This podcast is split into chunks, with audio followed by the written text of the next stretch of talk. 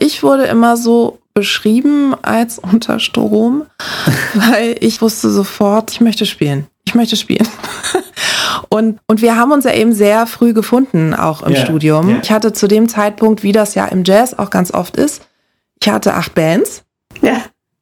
Und die fand ich alle super. Und dann habe ich hier gespielt und da und dann haben wir dies und das. Und das war dann plötzlich so ein bisschen wie, wie mit der Liebe, sage ich mal, dass man dann weiß, das ist es. Das ist es. Sorry, alle anderen.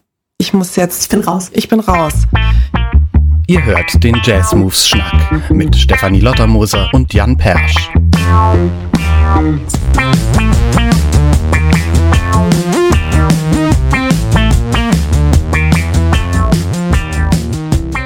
Moin Steffi. Moin Jan. Es ist November geworden. Wir machen trotzdem weiter. Wir machen immer weiter. Pausenlos.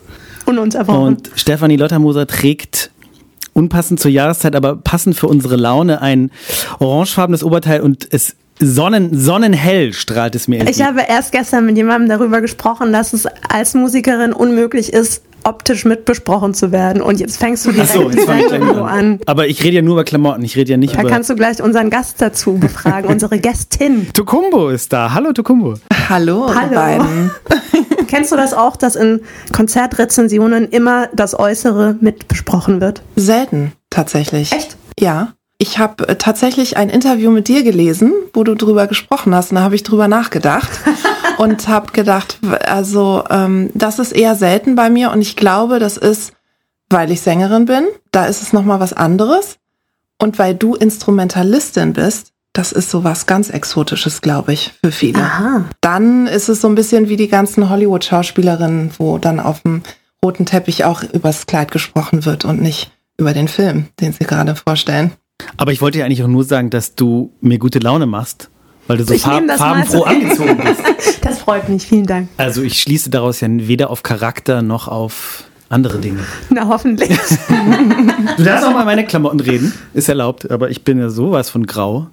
Das ist richtig. Ja. Wir werden ein Foto Ziemlich zum Podcast machen. Damit Definitiv, das, das sollten wir sowieso mehr tun. Das haben wir viel zu wenig getan. Das sollten wir gleich tun. Ich wollte, bevor es ans Eingemachte geht und bevor wir äh, unsere Gästin Tokumbo vorstellen, wollte ich euch nochmal bitten, liebe Zuhörer und Zuhörerinnen, uns Feedback zu geben. Wir freuen uns über alles, was ihr schreibt auf Instagram, auf Facebook und so weiter. Ihr dürft auch an redaktion.jazz-moves.de schreiben. Und folgt uns auf Instagram.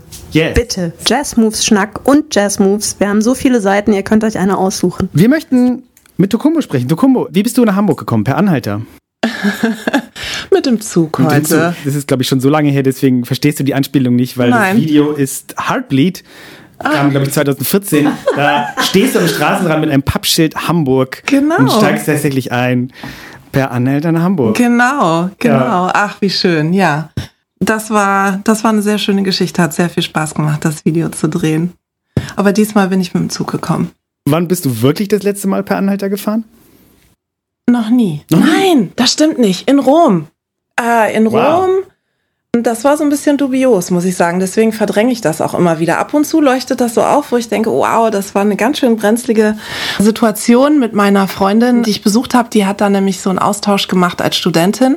Und dann sind wir um die Häuser gezogen und brauchten halt einen Lift nach Hause. Und dann sind wir da irgendwo eingestiegen. Nachts. Nachts. Krass und sind äh, zum Glück heile angekommen. Genau, das war das erste und einzige Mal. Ich habe ganz tolle Erlebnisse per Anhalter gemacht. Ich war auch in Kalifornien hitchhiken und meine Idee war tatsächlich von San Francisco nach LA die komplette Strecke zu hitchhiken. Hat natürlich Ach, nicht wow. funktioniert. Das war zehn Jahre her, aber auch damals hat haben nicht mehr viele Leute Anhalter mitgenommen.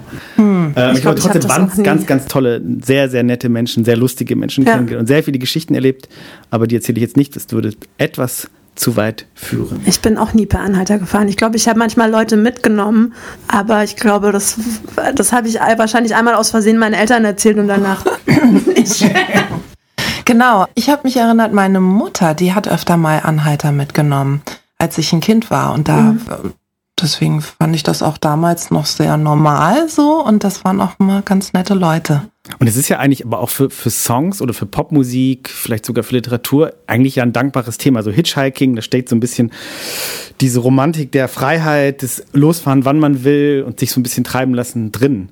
auch wenn die wahrscheinlich zerstört worden ist. Äh, ich weiß nicht, wie viel, wie viel Kriminalität da wirklich in, involviert ist von beiden Seiten. Gern genommenes Thema, ja. Hitchhiking und was alles schiefgehen kann. Ja. Ihr müsst jetzt überlegen. Mir fällt nur ein Song von Credence Clearwater Revival an. Sweet Hitchhiker, aber der ist wahrscheinlich auch heutzutage sexismusmäßig nicht mehr ganz korrekt. Ich habe den Text nicht Muss studiert. Ich noch mal rein, weiß ich jetzt auch nicht. Heute ist ja der Aufzeichnungstag, Freitag der 13. Bist du abergläubisch? Im Guten. Für mich ist das immer ein Glückstag. Das ist doch schön. Das lassen wir einfach so Da lasse ich mich auch nicht von abbringen. Ich habe das so für mich beschlossen irgendwann. Das ist einfach ein guter Tag und ja. Bringt ja auch nichts, wird einfach regelmäßig passieren. Eben. Richtig.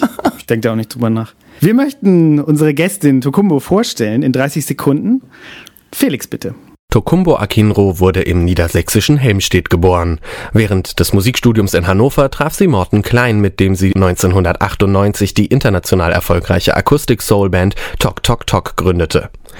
Die Gruppe veröffentlichte in 15 Jahren ganze zwölf Studioalben und gewann zahlreiche Preise in Deutschland und Frankreich. Nach der Auflösung von Tok Tok Tok im Jahr 2013 zog Tokumbo nach Berlin und widmete sich ihrer Solokarriere. Fünf Jahre später, 2018, ist ihr zweites Soloalbum erschienen. Heute lebt die Trägerin des schwarzen Gürtels in Taekwondo wieder in Hannover. Danke, Felix. Stimmt es soweit, Tokumbo? Das stimmt soweit. Wir müssen noch äh, sagen, was du uns eben, bevor die Mikros angingen, gesagt hast, dass das Binnen-N in deinem Namen wird wie ein M ausgesprochen und die zweite Silbe betont. Ganz wichtig. Genau, genau. Also der Name wird mit N geschrieben, aber mit M ausgesprochen. Und die Deutschen neigen eh dazu, immer die erste Silbe zu betonen, wenn sie Namen aussprechen. Wirklich? Oder? Ich meine. Nee, nee, nicht. Also ist mir noch nicht aufgefallen. Bisher war das nicht die Schwierigkeit okay. bei dem Namen. da gibt es ganz andere. Da gibt es eher so, dass die Konsonanten verwechselt werden ja. und ja, genau. Da haben wir schon viele, viele Variationen. Ja, das heißt, äh, das Kind, das in Übersee geboren ist und das nach Hause zurückkehrt. Und das ist ein Name, ich bin in Nigeria aufgewachsen, aber in Deutschland geboren und man kann daran erkennen, dass also jeder, der diesen Namen trägt, ist außerhalb von Nigeria ah. geboren worden. Genau. Und ich bin ja dann auch zurückgekehrt dorthin und habe ja. da dann zehn Jahre gelebt. In welchem so. Alter? Mit eins bin ich dann zurück ja. und dann bis zu meinem zehnten Lebensjahr. Und dann bin ich wieder zurück nach Deutschland gekommen. Und hast du noch viele Erinnerungen an die Zeit, vermutlich ja? Zehn ja. Jahre ist ja eine lange Zeit. Und mhm. hast du auch noch viele Kontakte, regelmäßige? Erinnerung ganz intensiv natürlich. Das war meine gesamte ne, äh, Grundschulzeit ja. bis zum Abschluss der Grundschule. Und ich habe eine Freundin aus der Zeit noch und die wohnt in Hamburg tatsächlich. Und wir hatten uns zwölf Jahre aus den Augen verloren. Die ist nämlich dann nach Uruguay gegangen und dann nach Malaysia und dann haben wir uns wiedergefunden über ihre beste Freundin, die die beste Freundin meiner Cousine ist und so, also ganz verrückt. Und ansonsten habe ich natürlich zu meiner Familie Kontakt, aber meine Freunde aus der Zeit der Grundschule leider nicht mehr. Wie hat dich das musikalisch geprägt? Insofern, als das Musik ein ganz normaler und natürlicher Bestandteil meines Lebens war, weil es dort auf jedem Fest gab es immer Musik und es wurde getanzt. Aber eigentlich ist das eher so ein bisschen ungewöhnlich, weil mein Vater zum Beispiel ja ein ganz großer Liedermacher-Fan war. Und also über den, ja, über den, Reinhard May, ja, Reinhard May habe ich ja. tatsächlich über meinen nigerianischen Vater kennengelernt, der ein großer Fan ist und der sogar ein Bootleg hatte von ihm. Das haben wir gehört. Okay. Und mein Vater selbst hat Gitarre gespielt und hatte ein Folkduo mit einer Sängerin. Und ich weiß noch, dass ich da immer heimlich an der Tür gehört, gelauscht habe, wenn die geprobt haben und das ist wirklich so in meine DNA reingegangen. Und immer wenn ich Songs schreibe, dann, dann schleicht so diese Erinnerung so hoch. Und dieses, äh, ich glaube, das hat mich insofern sehr geprägt, dass das was ist, was für mich wichtig ist, so eine Intimität in Musik und, und diese leisen, zarten, filigranen Töne. Das ja. bestimmt mich so und das habe ich von dort. Und gleichzeitig hat mein Vater mich auch mit dem Motown Soul in Kontakt gebracht. Also ja, also der Grund, warum ich, dass ich Musik mache, liegt bestimmt dort auch, aber auch auf der Seite meiner Mutter, denn mein Onkel ist äh, Tonmeister und war lange in Brasilien und der hat mir dann immer Musik aus Brasilien mitgebracht und eins der ersten Live-Konzerte, die ich besucht habe, das war mit ihm dann von Gilberto Gio und mhm. oh, ja, schön. genau. Also insofern habe ich von beiden Seiten die volle Dröhnung bekommen und äh, und die deutschen Liedermacher haben ja auch eine gewisse Tradition darin, das Private mit dem Politischen zu verbinden. Ne? Also es gibt sehr intime, sehr persönliche Songs, aber dann immer wieder äußert man sich durchaus auch, auch politisch. Das ist ja vielleicht dann auch was, was du da mitgenommen hast. Ja, würde ich sagen, unbewusst, mhm. aber, aber mit Sicherheit. Also diese Intensität natürlich, dass man der Geschichte so folgen kann, weil es so nackt ist auch. Ne? Ein Reinhard May, der immer alleine auftritt, das ist einfach sehr, sehr intensiv. Und ich habe Live-Alben von denen, die habe ich rauf und runter gehört, weil ich das faszinierend fand, wie, wie er da ganz alleine auf der Bühne ist mit der Gitarre und seine Geschichten erzählt und von dem, was ich gehört habe, auch äh, starkes Lampenfieber hat und mhm, umso mehr äh, bewundere ich das einfach so, sich da vollkommen nackt hinzustellen und sich so hinzugeben. Auch könntest Publikum. du dir das auch vorstellen, mal komplett solo auf Tour zu gehen? Ja, tatsächlich schon. Ja, ich mache ab und zu mal so kleinere Solo-Sets, aber das könnte ich mir auch vorstellen. Wobei ich sagen muss, ich liebe einfach dieses Musizieren mit meiner Band. Ja. Diese, die Magie, die da entsteht, dieses, ja, es ist für mich immer noch wie Zauberei, dass man da steht und wir haben uns verabredet, die Stücke zu spielen in dem Arrangement, das wir spielen und gleichzeitig passiert einfach jedes Mal ja, das Unsagbare. Das liebe ich dann auch so. Ja, ich freue mich dann immer, wenn wir, ich habe ja verschiedene Besetzungen, mit denen ich spiele. Also wir sind eigentlich ein Quintett und manchmal ist es aber so, dass man dann in kleineren Locations spielt und dann ähm, passen wir nur zu dritt dahin oder ja. nur im Quartett. Und immer wenn wir dann doch im Quintett kommen, dann geht mein Herz besonders auf. Mhm, das glaube ich. Spielst du denn gerade auch Streaming-Konzerte? In der Tat bin ich gerade mitten in der Vorbereitung für meinen Livestream Weihnachtskonzert, das ich am dritten Advent spielen werde. Wo findet man dazu die Infos? Auf meiner Webseite tokumbomusic.com. Schaut da doch mal rein. Ja, da würde ich mich sehr, sehr freuen. Weißt du noch, wann du deinen allerersten Song selber geschrieben hast? Ja, ähm, da war ich 14. Genau, das kam eigentlich über Lyrik. So, ich habe ähm, ja erstmal Gedichte geschrieben und dann habe ich angefangen, die zu vertonen ohne Instrument, mhm. einfach nur im Singen. Und dann habe ich mit der Gitarre angefangen. Mhm. Ja. Du hast auch alleine mit Gitarre, ich glaube, ich habe es auf Facebook gesehen, hast du im Niedersächsischen Landtag anlässlich des 30. Jubiläums der Deutschen Einheit gespielt. Das ist ja, ja auch sehr speziell, oder? Ja, ja, das war wirklich sehr speziell und ich habe mich tatsächlich sehr gefreut, denn man muss sagen, ich, ich bin jemand, ich bin eben auch Deutsche, meine Mutter ist Deutsche, mein Vater ist Nigerianer und mir wird so oft aberkannt, Deutsch zu sein. Und es gibt bestimmte Gegenden, die ich nicht bereisen kann, gerade in den neuen Bundesländern, was, was ich einfach empörend finde und traurig einfach.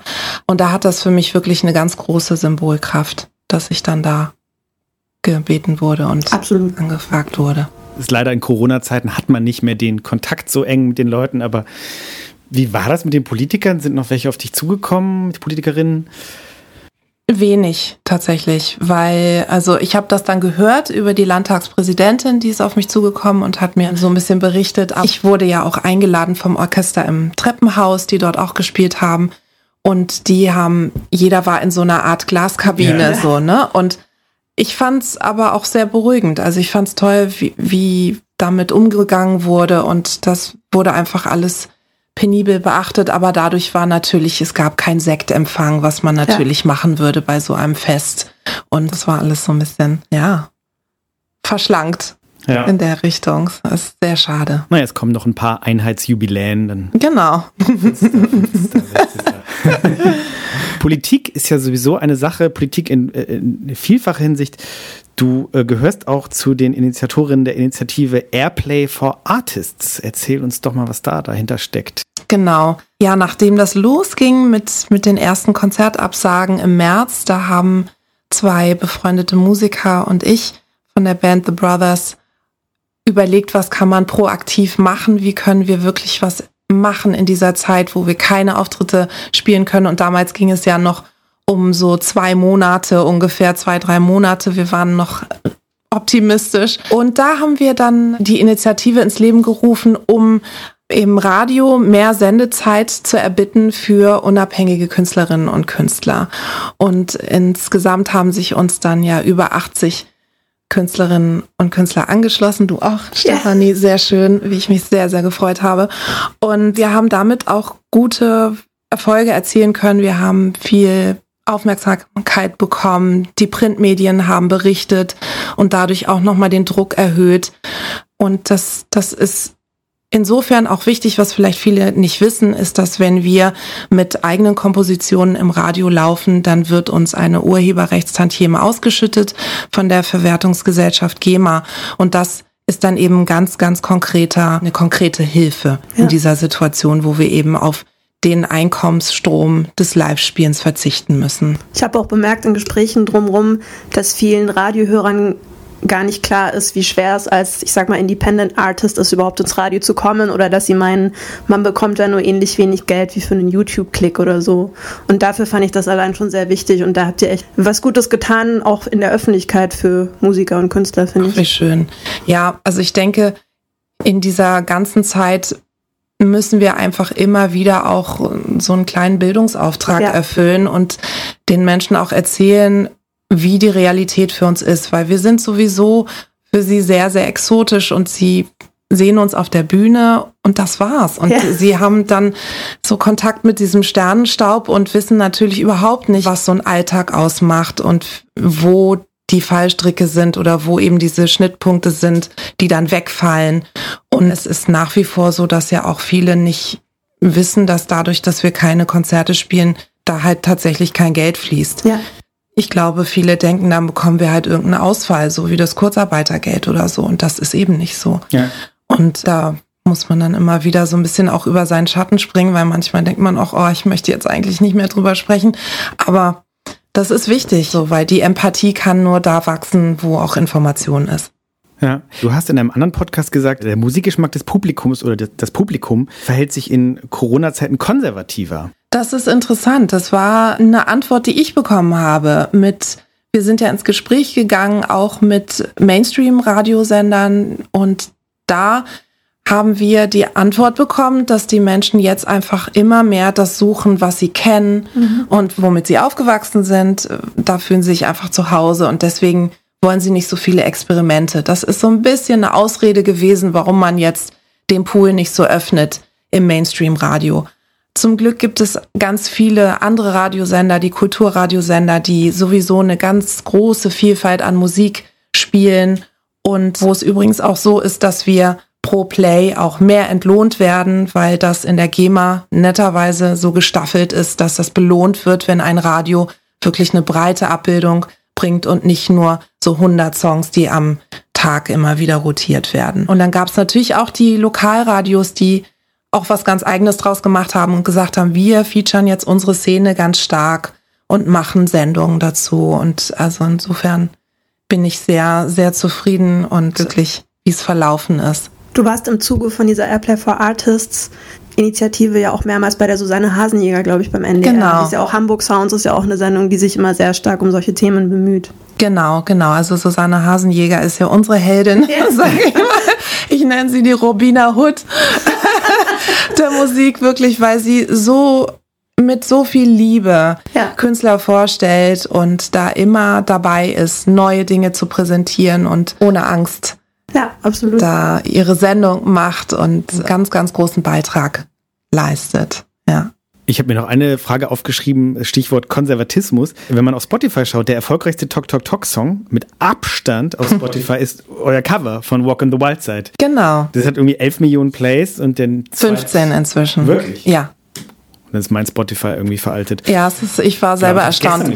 Das letzte Mal, als ich davor geguckt hatte, waren es fünf. Das war aber vor okay. einem halben Jahr und jetzt 15. Krass. Ja, das war schon immer unser beliebtester Song weltweit und das spielt natürlich da auch mit rein. Also wir haben mit Tok Tok Tok auch bestimmte Märkte erobern können über unsere Interpretation von Klassikern. Ja. Das äh, muss man einfach klar so sagen. Und das war ganz interessant, weil wir, als wir angefangen haben, beispielsweise in Frankreich zu spielen oder in Spanien zu spielen, da haben wir schon unsere eigenen Songs gemacht und haben eben Platten mit eigenen Songs gehabt und dann kam immer der Vertrieb ganz kleinlaut auf uns zu und hat gesagt, ja, ich frage das wirklich ganz ungern, aber könntet ihr euch vorstellen, nochmal so eine Compilation, eine Best-of von euren, ne, ne, ne, das würde dann äh, besser angenommen werden und so und dann kriegen wir eure eigenen Sachen auch da rein und so und ja, dann haben wir gesagt, ja, das probieren wir gerne aus, machen wir und dann hat das auch so funktioniert. Der erste Song von euch, den ich immer gehört habe, war 50 Ways to Leave ja, Your tatsächlich. Der andere. Ja. Das ist der andere, genau. Und den Song haben wir auf jedem Konzert gespielt. Ja. Und ich finde es faszinierend, dass der nie, nie an, ja, er hat nie für mich verloren. Er hat auch so einen tollen Text einfach. Ja, das ja. Paul Simons unglaublich. Ja, Paul Simons, ja, für mich sowieso auch. Neben John Lennon der Größte. Hast du heute noch die Situation, wenn du jetzt Konzerte unter deinem Namen Tukumbo gibst, dass Leute dann kommen und sagen, kannst du nicht mal 50 Ways to Leave Your Lover spielen? Nein, das ist noch nie passiert. Echt? Noch nie. Ganz äh, witzig, dass du das sagst. Hätte ich jetzt auch nicht, hätte ich, äh, habe ich nie drüber nachgedacht. Also was am Anfang so war, als wir uns verabschiedet haben. Wir ja. haben ja das angekündigt unseren Fans. Da gab es viel Trauer und da haben wir viel Post bekommen, viel Mails, oh schade und warum. Und wir kriegen auch immer noch auf die Talk Talk Talk Facebook-Seite immer mal wieder, oh, so schöne Musik und schade. Aber was ich bei Konzerten erlebe, ist, dass ganz viele auf mich zukommen, ich bin ja schon immer ein Talk Talk Talk Fan gewesen und ich seit dem ersten neuen Album von dir bin ich mit dabei und ich mache jedes Crowdfunding mit und ich komme mit, wohin du gehst. Ja. Und das ist natürlich wirklich so wunderschön. Na klar, und das ist ja die größte Bestätigung, ja, die du bekommen kannst genau, als Künstlerin. Genau. Und insofern Glück gehabt. Aber hattest du das Gefühl, dass du was vermisst hast in diesem großen Erfolg von Talk Talk Talk, wo so viele Covers dann so groß wurden? War das dir dann ein stärkeres Bedürfnis, hinterher wieder nur eigene Musik zu schreiben oder das hauptsächlich zu machen? Naja, wir haben ja dann, also über diese Covers kam der Einstieg ja. so, aber wir haben dann letztendlich unsere eigenen Sachen dann auch durchgedrückt, wenn man das sagen ja. kann. Ne? Und mhm. haben dann ab da dann nochmal sieben Alben mit eigenen Stimmt, Songs. Das waren wirklich viele. Ne? Also wir hatten ja eben, du hast es gesagt, 12, 13 Alben und da war genug dabei mit, mit eigenen Songs und was dann passiert war, war, dass wir einfach so viel ausgelotet haben. Wir hatten eben angefangen als Trio in dieser ganz kleinen Besetzung, sehr ungewöhnlich mit Kontrabass und Saxophon und Gesang und dann bis hin zum Orchester. Da hatten wir wunderschöne Zusammenarbeiten mit der NDR Radiophilharmonie und dem Babelsberger Filmorchester. Und dann war so der Punkt gekommen, wo wir beide auch uns musikalisch auseinander entwickelt ja. haben und ich habe dann angefangen Songs zu schreiben und die wollte ich eigentlich da unterbringen und dann habe ich gemerkt, ah nee, das passt irgendwie nicht. Das passt nicht ja. zu dem Profil, was wir jetzt über so viele Jahre aufgebaut haben. Das ist für was anderes. Und dann ist das immer stärker so geworden, dass ich dachte, dass das scheint mein mein Projekt so jetzt zu sein. Und das Tolle ist eben, die Fans haben es dann an, angenommen oder die Zuhörerinnen und Zuhörer. Und dann habe ich dann weiter akribisch das auch aufgebaut und habe ja dann auch wieder schöne Highlights gehabt. Äh, jetzt im, im Dezember, da denke ich sehr wehmütig äh, dran zurück. Da hatte ich ein sehr schönes Konzert auch wieder mit der NDR Radiophilharmonie. Und das kann man sich jetzt gar nicht mehr vorstellen, dass man jetzt vor über 2000 Gästen spielt. Und ja. Genau, ja. Und dann jetzt äh, am Anfang des Jahres haben wir ja dann den International Acoustic Music Award gewonnen mit meinem Song Somersault und das ist insofern auch besonders, weil das eben aus den USA kommt und ich als erste nicht weiße Künstlerin wow. den Award gewonnen habe und als erste deutsche Künstlerin. Ähm, danke. Cool. Ja, und das bedeutet mir natürlich sehr viel. So, also eben auch in diesem musikalischen Kosmos, in dem ich mich jetzt bewege, der mehr Singer-Songwriter ist ja. als Soul, da so anerkannt zu werden. Hoffentlich kannst du dann auch, sobald das wieder geht, in den USA durch diesen Preis mal spielen. Das wäre toll. Das wäre das Beste. Ja, das wäre natürlich schön. Ja. ja. Du bist ja ein bisschen rumgekommen, hast uns eben auch schon erzählt, hast in eben Hannover, Niedersachsen groß geworden, in Helmstedt, also doch eher Grenzgebiet, ne? Es ist wirklich, äh, glaube ich, direkt genau, an der innerdeutschen Zonengrenze. Mhm. Grenze, ne? Ja, genau. Und dann habe ich einen Austausch gemacht in den USA, dann bin ich in Braunschweig zur Schule gegangen. Wo warst du in den USA? Da war ich in Kalifornien. Ah. Ja, in der Nähe von LA. Okay. Tatsächlich, genau. Nicht schlecht. War eine tolle Zeit natürlich. Genau, und dann bin ich zum Studieren nach Hannover. Und danach nach Freiburg, danach nach Berlin, dann wieder nach Hannover. genau. Du hast es eben schon gesagt, dass du in Neukölln dich so in das Leben, äh, das Großstadtleben geworfen hast. Ja, total. Das war eine ganz schöne Abwechslung nach der Zeit in Freiburg, die ich auch sehr, sehr genossen habe. Aber es war dann Zeit eben mit dem Wechsel in, in mein neues Projekt, ähm, hat es mich nach Berlin gezogen und ich bin da aber auch sehr zielgerichtet hingegangen. Also ich hatte es vorhin schon kurz angedeutet. Ich hatte, stand schon mal vor der Entscheidung, wo gehe ich hin? Gehe ich jetzt nach Berlin? Und nach dem Studium war das noch nicht so meine Welt. Da habe ich gedacht, ich weiß nicht genau, was ich was die Stadt mir geben kann oder was ich da dann wollen würde. Und zu dem Zeitpunkt dann 2012 hat sich das ganz anders dargestellt. Da habe ich gewusst, ich brauche einfach ganz viel Input, ich brauche diese große Stadt und ich habe natürlich auch an Hamburg gedacht, weil letztendlich ein Teil meiner Band hier in Hamburg ist mit Ulrich Rode und Anne de Wolf, aber es war so Berlin, genau. Und das hat mir auch sehr, sehr gut getan. Ich habe eigentlich in den doch nur zweieinhalb Jahren, die ich da war, bin ich auf wahnsinnig viele Konzerte gegangen, habe alles aufgesogen. Und dann hat sich unser Nachwuchs angekündigt und dann haben wir aber gemerkt, okay, wir gehen doch wieder zurück nach Hannover, wo wir auch Familie haben, die uns unterstützen kann. Und dann war so die Umstellung wieder, ui, wieder so, der Stecker yeah. ist raus. So, die ersten Monate bin ich noch so rumgelaufen, dachte, wow, wo sind alle Leute? naja, und von Berlin aus gesehen ist ja eigentlich egal, ob man nach Hannover oder zum Beispiel nach Helmstedt geht. Das ist dann nämlich fast dasselbe. Ich will nicht Hannover zu sehr dissen, aber. Aber Neukölln ist natürlich eine andere ja. Kragenweite. Da ist auf jeden Fall äh, mehr los, äh, ein anderer Vibe. ähm, und dann kam aber dann unser Sohn und das war genau richtig, weil danach wollte ich nur Stille. Da ja. dachte ich dann äh, sogar schon, und wir wohnen schon direkt am Fluss und wir ja. wohnen schon recht nah an der Natur und dachte ich, oh, eigentlich muss ich aufs Land.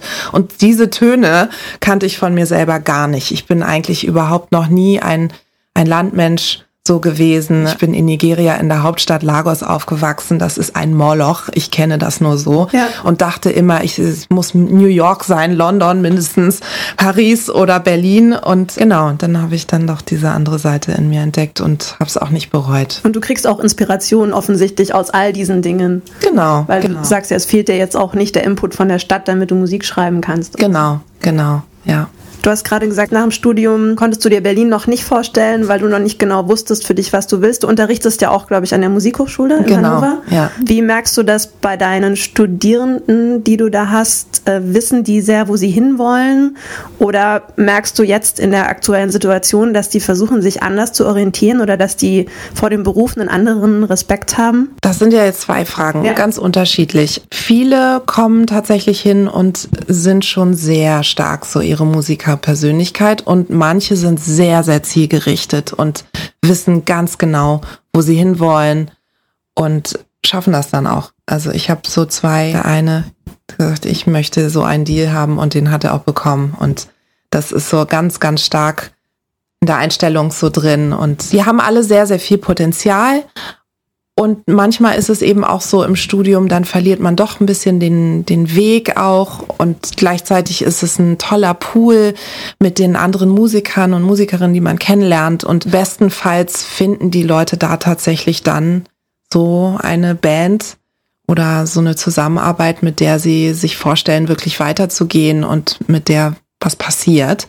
Jetzt in dieser aktuellen Situation ist es nicht so, dass sie sich unbedingt umorientieren wollen, sondern sie sind schon sehr auch darauf äh, immer noch sehr fokussiert auf diesen Musikerberuf, wie wir ihn bisher kannten und haben ja dann auch noch ein bisschen Zeit. Also muss auch sagen, wir, ich unterrichte im Pop-Studiengang, ja. Popular Music und wir haben aber auch Jazz und bei den Jazzern ist es eher so, dass die eben ganz viel ja auch auf Sessions gehen und einfach noch mehr spielen. Bei den Popleuten ist es manchmal so, dass sie nicht ganz so viel spielen, sondern erst so daran arbeiten, an dem, was sie so sein wollen. Mhm. Und dann Musik ist ja auch in den meisten Fällen mehr vor, also vorbereitet, ohne despektierlich den Jazzern gegenüber zu klingen. Mhm. Aber es ist ja in einem anderen Maß vorbereitet, wenn man das auf die Bühne bringt, weil genau. dieser improvisatorische Anteil einfach, ein, wenn überhaupt ein anderer ist. Ja, und und viele haben dann so das Gefühl, ich möchte ein Act sein. Ja. Ich möchte ein Act sein. Und manchmal denke ich auch, da, da wird dann auch was übersprungen, weil mhm. das ist einfach toll, sich wirklich auch abzuarbeiten live und auszuprobieren und, und das kennenzulernen, wie es ist, vor wenigen zu spielen und dann wächst es und dann ja. macht man Fehler und es ist noch nicht so schlimm, weil noch keine Kamera drauf ist und so. Und die haben ganz oft dann doch die Vorstellung, ich möchte aber diesen Act schon so formen und dann mhm. soll das alles schon sehr weit sein und, und dann bringe ich das auf die Bühne und dann macht's Puff und das funktioniert nicht immer so. Und, aber das ist auch Typfrage. Dann haben wir auch wieder welche, die auch viel gespielt haben und für die ist natürlich jetzt auch schwierig ja, und klar. Genau. Aber das, das war für dich ja wahrscheinlich auch anders. Als du angefangen hast zu studieren Ende der 90er, da war das wahrscheinlich eher die Ausnahme, dass man so Bescheid wusste und so einen krassen Drang hatte, oder? Hm, gute Frage. Also ich glaube, ich wurde immer so beschrieben als unter Strom, weil ich einfach, ich wusste sofort, ich, ich möchte spielen. Ich möchte spielen. und, und wir haben uns ja eben sehr früh gefunden, auch im yeah, Studium. Yeah. Und da, das war interessant, weil ich hatte zu dem Zeitpunkt, wie das ja im Jazz auch ganz oft ist, ich hatte acht Bands. Ja. Und die fand ich alle super. Und dann habe ich hier gespielt und da und dann haben wir dies und das. Und das war dann plötzlich so ein bisschen wie, wie mit der Liebe, sage ich mal, dass man dann weiß, das ist es. Das ist es. Sorry, alle anderen, ich muss jetzt. Ich bin raus. Ich bin raus. Jetzt geht's hier weiter. Und das war dann auch der Grund, warum ich zum Beispiel eben dann nicht nach Berlin wollte. Ich wollte einfach diese Band weitermachen und ich wusste intuitiv, da ist einfach Potenzial und wir wollen da zusammen weitermachen. Und wir haben irgendwie, wir sind an was dran. Also das hat man so gemerkt dann im, im Publikum, weil das so ungewöhnlich war. Also es war auch so gespalten. Wir haben ganz am Anfang auch so Reaktionen bekommen, ähm, das ist ja unverschämt. Wie kann man ohne äh, Harmonieinstrument spielen? Das ist unverschämt. Ja, genau, das ist eine Frechheit. Was für eine Frechheit. So. Ähm, und das, das war toll, weil das so, aha, okay, wenn es so kratzt, dann ist es irgendwie ja, geil. was Besonderes. Ja irgendwie gut. Also, genau, ja. genau. Was für eine cool. lustige Aussage. Ob das auch mal jemand zu Chris Potter gesagt hat? Mich wundert gar nichts mehr im Jazz, wenn man nicht, weißt du nicht. Und immer Leute, die irgendwie beleidigt sind oder so. Aber gerade dafür war es ja auch toll, dass du sagst, du hattest zuerst so viele Bands und bei dieser einen hast du aber mhm. gemerkt, das ist es. Und genau. ohne den Vergleich genau. spürt man das. Genau, ja und das so. ist aber auch interessant, weil um auf deine Frage dann zurückzukommen, ich einfach äh, dieses Zielgerichtete schon immer sehr hatte und aber auch aus diesem gemerkt habe oder gelernt habe, alles auf eine Karte zu setzen. Das würde ich niemandem mehr anraten heute. Mhm. Aber ich bin der Typ dafür. Ich habe das jedes Mal gemacht, habe gesagt, ich setze alles auf eine Karte. Ich lasse alles hinter mir. Wir sind ja dann auch nach Freiburg gegangen. Wir hatten da keine Szene, wir hatten noch keine Kontakte. Wir wussten, wir wollen nach Frankreich, wir machen das irgendwie. Und dann haben wir halt äh, gearbeitet, Geld gespart, sind da hingegangen, haben eine Firma gegründet und so. Und Dasselbe habe ich mit meinem Solo-Ding gemacht. Wusste ich, ja. ich will das so machen. Ich möchte es gerne mit diesen Leuten machen, mit denen ich auch. Genau. Wir haben zum Teil ja auch zusammen studiert. Also bis auf Anne habe ich mit Christian Matthias und Ulle zusammen studiert. Und das heißt, da kannten wir uns schon. Und das hat sich ganz schnell so gefunden, dass das das Richtige ist. Und dann wusste ich, ich mache auch keine Nebengeschichten. Ich mache keine Nebenjobs. Ich mache keine, ich mache auch keine Industriejobs sondern das, das ist mein Fokus, weil meine Erfahrung ist, dann kann ich sehr viel Kraft und Momentum entwickeln. Und jetzt kenne ich natürlich auch schon das Business so einige Zeit und weiß auch, was ich machen muss. Aber das ist ja auch das Problem eigentlich, oder? Das, also du sagst, du würdest es niemandem heute raten, natürlich, weil es noch mal härter geworden ist. Es mhm. war nie leicht. Aber natürlich im Idealfall hat man noch einen Plan B und vielleicht sogar einen Plan C in der Hinterhand. Aber genau wie du sagst, auch heute, eigentlich muss man zu dieser Sache, wenn man überhaupt Erfolg haben will, voll 1000 Prozent widmen. Hat eigentlich keine Zeit und keine geistigen Kapazitäten, mental und, und, körperlich auch nicht, um noch was anderes zu machen. Das ist ja eigentlich mm. ein Riesenproblem. Ja, also Was natürlich schwierig ist, sage ich mal jetzt auch im Fall meiner Studierenden, ist, dass die ganz oft dann eben ein Publikum haben, was keine Tonträger kauft. Ja. Das ist einfach ein, ein großer Unterschied. Und da müssen die sich einfach andere Sachen dann ausdenken. Die müssten dann auf Merch gehen und äh, ja, es gibt ja auch exotische USB-Sticks, die man machen lassen kann mit der Musik oder so. Es gibt Möglichkeiten, aber man muss irgendwas haben. Man muss schon etwas haben, was die Menschen nach dem Konzert als Mitbringsel gerne mitnehmen möchten.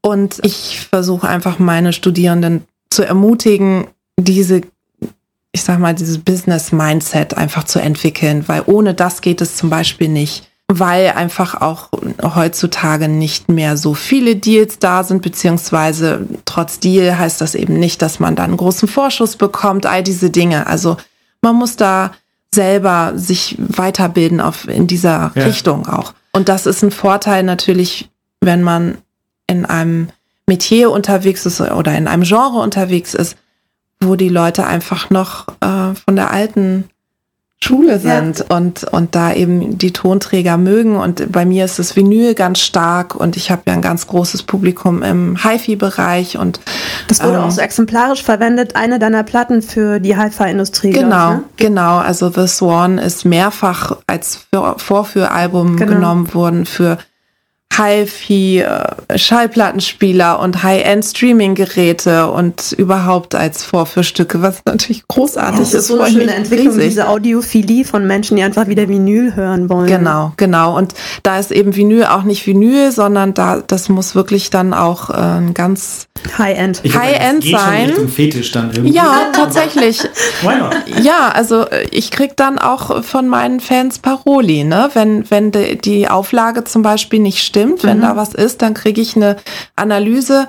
Ja, hier sieht man, auf der Platte sind die Schlieren. Das heißt, die wurde viel zu früh abgepackt, die ist noch nicht richtig getrocknet das worden. Die Nerds, und so. Die da, ne? und die aber die sind ja. super. Also ja. und davon gibt es eben auch viele und die sind sehr treu ja. auch. Und das ist im Grunde, mm, muss man diese ja, diese Fanfamilie finden, ich mit der man so. auch ganz toll, wie du deine Fangemeinde pflegst und dabei bleibst, auch alleine, wenn ich mir deine Instagram-Posts und deine Stories ansehe. Du machst dann auch oft so schöne Boxen, wo man dann auch Vinyl mit CD und Dankeskarte oder Und Handtäschchen, ja. das auch von dir ja. selbst genäht, fand genau. ich auch. das so total schön. Also man sieht auch, wie viel Liebe du da reinsteckst, deinen Fans das zu Ja, tun. danke, danke. Also das, es ist ja witzig, weil man sagt oft, man ist eigentlich so wie sein Fan. Also, ne, also ich bin selber ja auch so klangaffin und zu Hause, ich höre ganz leise Musik und also all das, was die mögen, das mag ich eben auch. Vielleicht nicht ganz so extrem, aber das ist so das eine und ich mag eben auch dieses liebevoll gestaltete in der Musik selbst, aber auch in dem, wie ich es präsentieren möchte, weil weil das auch die Verbindung schafft, finde ich. Wenn wenn die merken, das ist halt nicht irgendwie in der Fabrik abgepackt worden, sondern das habe ich wirklich abgepackt und so kann ich natürlich auch die, die Leute mitnehmen, wenn ich dann ein Crowdfunding mache, weil sie wissen, ich, ich bin, ich bin das wirklich und ich bin, ja, sie bekommen ein, ein kleines Stück von mir, ja. so. Und diese Taschen, die waren im, im Rahmen des Crowdfundings entstanden, so mit so, so einem Schwan-Logo ja, drauf und so. Ja. Und genau, das hat ganz gut gepasst. Du hast bestimmt aber auch mal, jetzt wo du einen Sohn hast, der will wahrscheinlich auch mal ein bisschen Beats, oder? Da musst du mal was Lauteres auflegen, oder? Ja, das macht er schon selber. Ne? Also genau, der sucht sich so die Sachen aus und ist aber auch so ein sehr feiner. So, das, sag mal, es wird besser. Sehr empfindsam. Und das Lustige ist, zum Glück mag er meine Musik sehr gerne. Stimmt, Martin Tingmann hat letztes Mal gesagt, sein, eins seiner Kinder ist rausgerannt. und, und der spielt da die Sachen nach. Er ist ein ganz großer Fan von Matthias Meusel, meinem Schlagzeuger. und der spielt alles nach. Und der Matthias hat ja für meine Musik wirklich ein eigenes Set kreiert mit ganz eigenen Sounds. Und mein Sohn sucht so lange auf Kissen und auf Brettern und auf cool. allem, bis das so klingt. So, das ist die Bassdrum von Innocence. Wow. So, wirklich krass. Und das ja, war schon vor zwei Jahren. Ja, ein wirklicher Nerd ist der.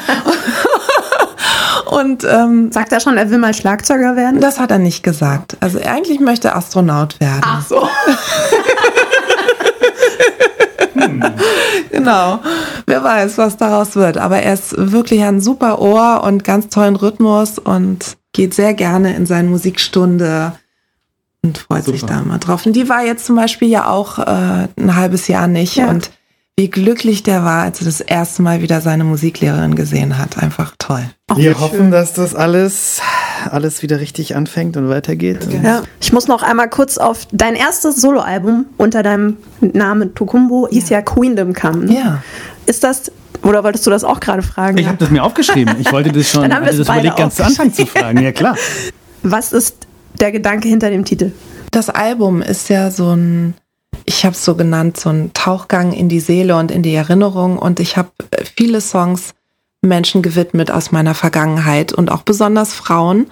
Und zum einen gibt es eben den Song Hummingbird auch darauf.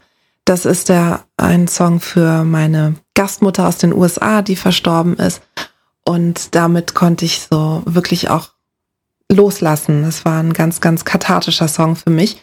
Und Queendom Come ist meiner Großmutter gewidmet in Nigeria, die Mutter meines Vaters, die wirklich in einem System aufgewachsen ist. Sie war die erste von drei Frauen. Es gab also Polygamie. Und sie hat sich selbstständig gemacht. Sie hatte ihre eigene Firma als Schneiderin. Und diesen, diesen Weg in so einer patriarchalen Gesellschaft zu gehen, das wollte ich damit einfach aufgreifen und als Vorbild nehmen. Für mich als Frau, weil ich immer auf der Suche bin nach weiblichen Vorbildern. Und ähm, das kenne ich. Als ich weiß noch, meine Mutter hat mir äh, immer schon so Bücher gegeben, aber es waren dann immer Frauen, die schon tot waren. Also Schriftstellerinnen aus alten Zeiten. Und ich, ich hab, war immer so auf der Suche nach den Frauen von heute, und es gibt so viele, also ich finde das auch so toll an Social Media, so viel man daran auch kritisieren mag, aber ich finde es großartig, dieser Kontakt, der da entstehen kann und die, die Menschen, die man kennenlernen kann und besonders für uns Frauen, die wir immer wieder auch uns positiv einnorden müssen, finde ich, weil wir uns einfach auch durchkämpfen müssen ja. durch diese Welt mit den Hindernissen. Ja, das ist so ein bisschen eine Hymne. Sehr schön. In der Richtung.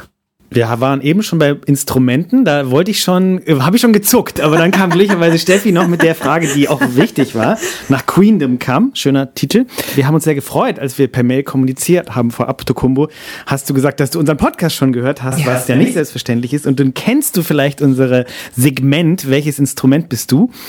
Ähm, ich habe eben schon überlegt und ich wusste sofort, ich bin eine Western-Gitarre, ich bin eine akustische Gitarre.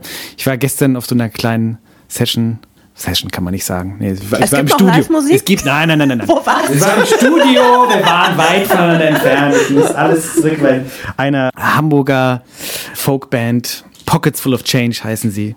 Vielleicht eines Tages äh, mehr von der Band zu hören. Die machen so, ja, Amerikaner-Musik, Amerikaner, Folk. Wir lieben alle The Grateful Dead, haben wir festgestellt. Und sowas, sowas bin ich, so eine, sowas wehmütiges Amerikaner, Mellow. Sound, warme ich Akustikgitarre. In ja, meinem oder? inneren Ohr. Ich gebe gerne Tipps. Schreibt mir zum Beispiel an auf Instagram, Facebook und so weiter. Steffi, was bist du? Als du die Frage gestellt hast, habe ich bemerkt, dass ich heute noch überhaupt nicht drüber Siehste? nachgedacht Wir haben ja auch unseren Gast. Eigentlich müsste ja unsere Gästin Tokumbo was. Ja, ich habe äh, heute auch noch nicht drüber nachgedacht, aber tatsächlich, ich, ich bin meine Gitarre. Deine Gitarre? Meine, Gitarre. Gitarren. Was ist deine, was hast du Meine, für eine Gitarre? Ich, ich habe eine wunderschöne Martin Streetmaster Gitarre, die ich habe ganz lange nach ihr gesucht und dann habe ich sie gefunden und ich jedes Mal, wenn ich auf ihr spiele, ich, ja, endlich habe ich dich gefunden. Weil sie einfach so klingt, wie ich mir es immer vorgestellt habe und sie klingt verstärkt vor allen Dingen auch so, wie ich es gerne haben möchte und ganz ausgeglichen und, und warm und ist eben auch eine, eine Western-Gitarre, aber ich wäre dann eher so die filigrane gepickte. Also die Paco de Lucia? Nee. Nee? Nein, Paco de Lucia ist ja mehr so, ist ja eine Flamenco-Gitarre mit Nylonseiten ah, okay. und Sorry. sehr hart Idiot. gespielt. Ja. Genau, nee. Das ist filigran, deswegen filigran fiel mir so Flamenco ein, aber es okay. gibt auch andere filigran. Ja, ja, doch, könnte man ja, auch. Ja. Da, ich hätte Flamenco eher mit temperamentvoll ja, und, und feurig in Verbindung gebracht. Ähm, ja, folkig, folkig Mellow, aber nicht Amerikaner, das ist anders okay. wieder. Ja. Gut. Steffi, jetzt musst du aber wirklich mal dich Ihr entscheiden. ZuhörerInnen könnt das nicht sehen, aber mein Saxophon steht in meinem Blickfeld. Und ich übe gerade auch sehr viel. Aber ich wäre dann heute konkret gerne die Platte Soul Station und darauf Hank Mobley, weil die habe ich sehr viel gehört Yes. wieder die letzten Tage. Das war eine meiner Lieblingsplatten am Anfang von meinem Darf mal eine. Platte sein? Ich Moment, bin, ich bin Instrument das ist nicht gleich. Platte. Ich bin das so. Tenorsaxophon auf der Platte. Okay. Und äh, Hank. Mobley, finde ich, sollte viel bekannter auch sein. Ja. Den kennen viele Saxophonisten natürlich, aber gerade Soul Station Ja, und Wahnsinn. Blue Note. So tolle Songs drauf. Deswegen möchte ich heute Hank Mobley auf Soul Station Genau, sein. bitte sofort hören Ja. jetzt. Und natürlich Tukumbo. Wie schön, dass du da warst. Vielen Dank. Dankeschön. Danke, fürs für die. Einladung. Sehr gerne. Sehr schön war es mit euch. Danke Bis nächstes. Mal. Bis dann. Ciao. Tschüss.